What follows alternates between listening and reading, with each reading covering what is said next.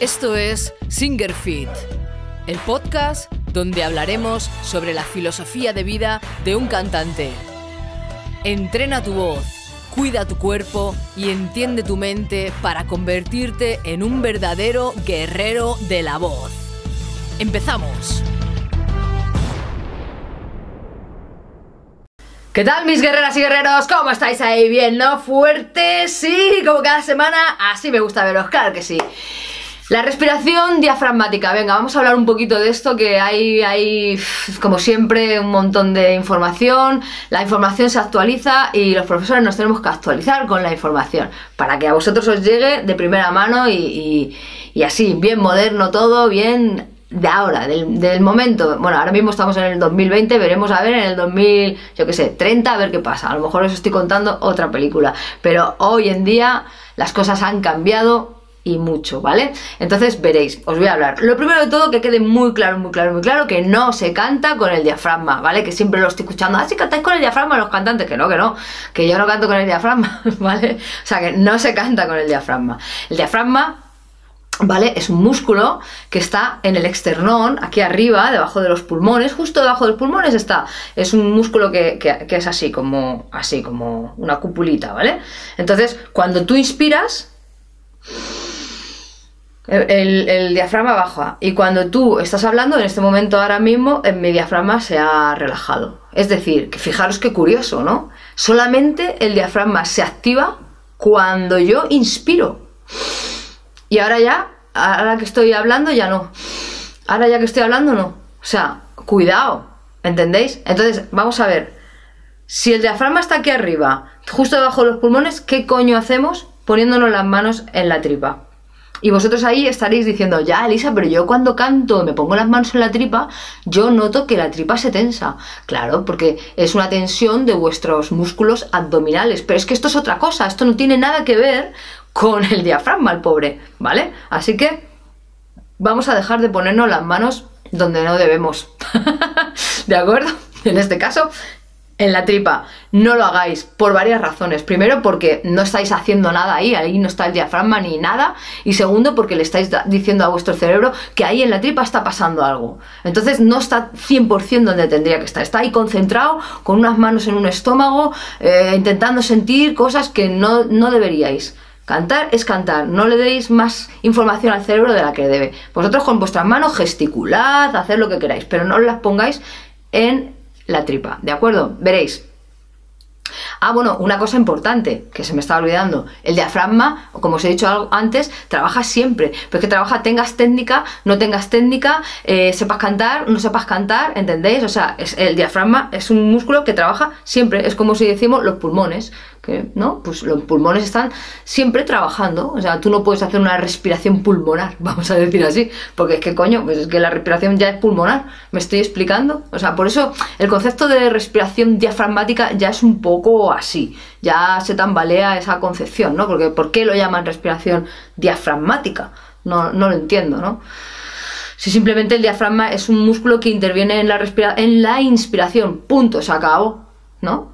tendría más sentido que le diéramos más importancia a nuestros pulmones, pero bueno, da igual. Entonces, dicho esto, vamos a ver una cosa importante.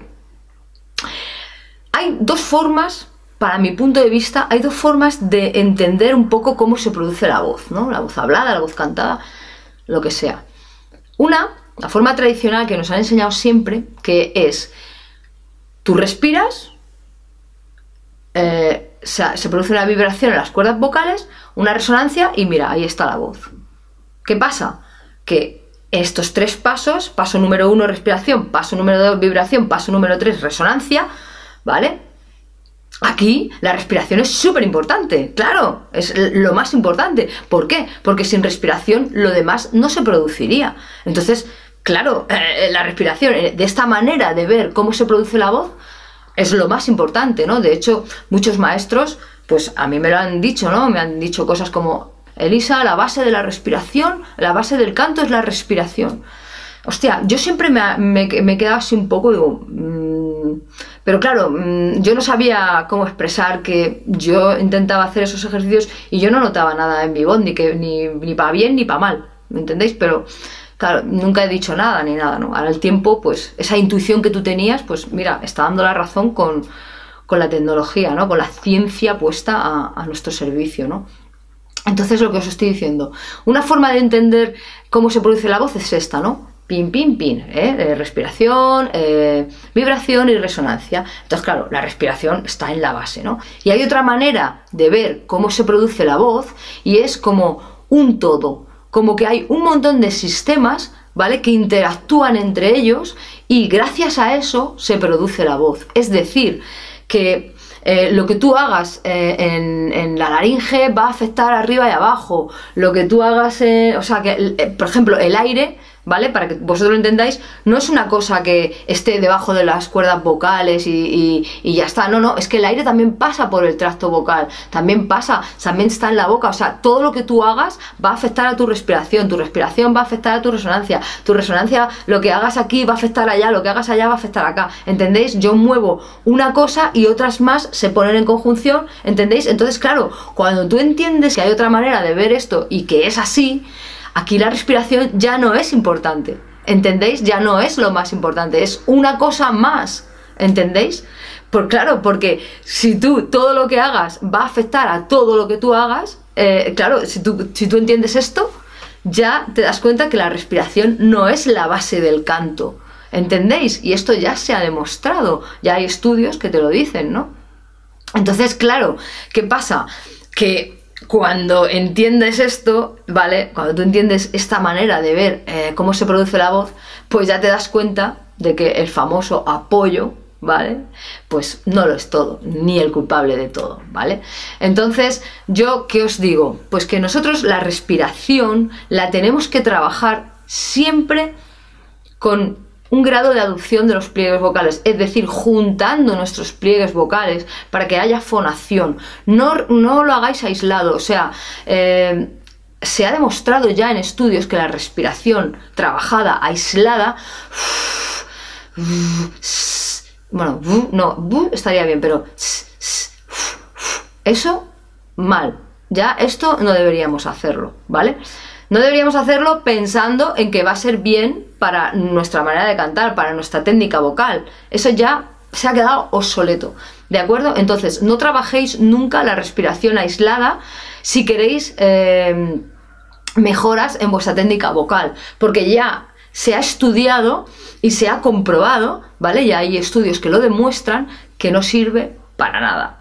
Así que todos esos ejercicios que nos han hecho hacer y que nosotros como profesores hemos hecho hacer a nuestros alumnos, ¿vale? En mayor o menor medida, pues a la mierda. ¿Entendéis lo que os digo? Mm, sabemos que no sirven para nada. Es mucho mejor trabajar los ejercicios de respiración siempre con fonación. Siempre pues la respiración con las resonancias, por ejemplo, la respiración con fonación. ¿De acuerdo?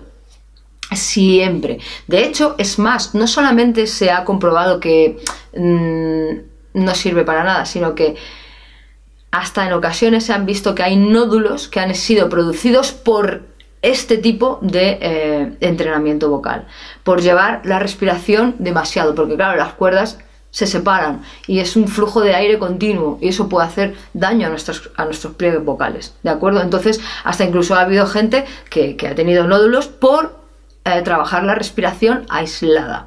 Lo que estoy diciendo sé que es una bomba, ¿no?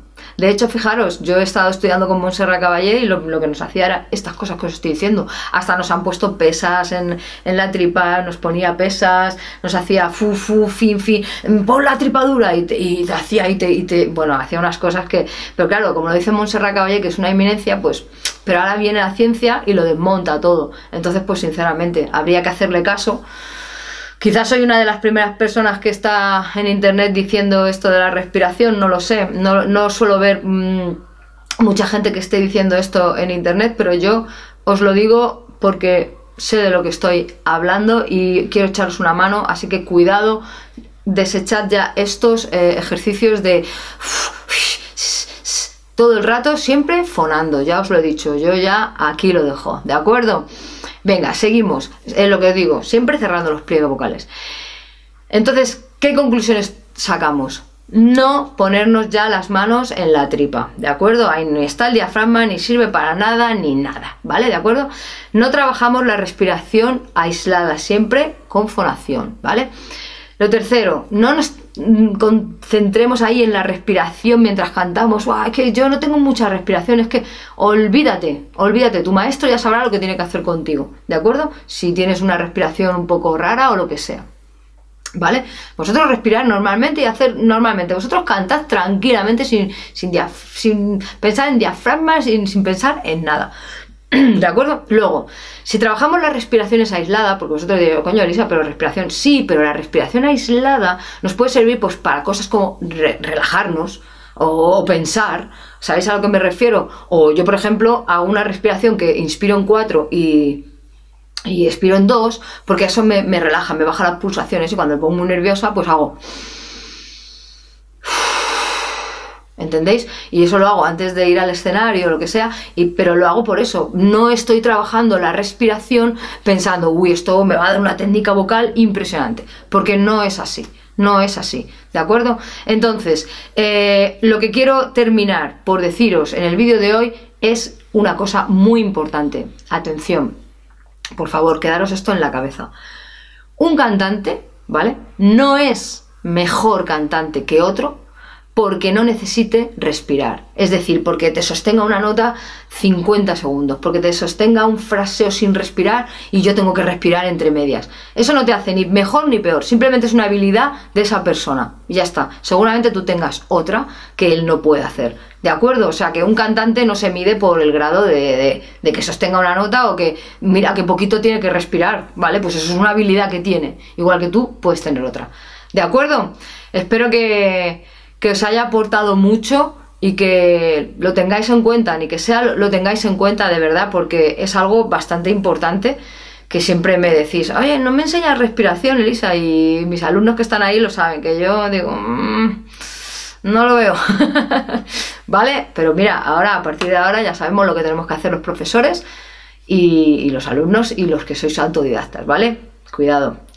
Un besazo. Nos vemos la semana que viene, ¿no? Con más, ¿sí? Venga, siempre fuertes. ¡Vamos, amigos!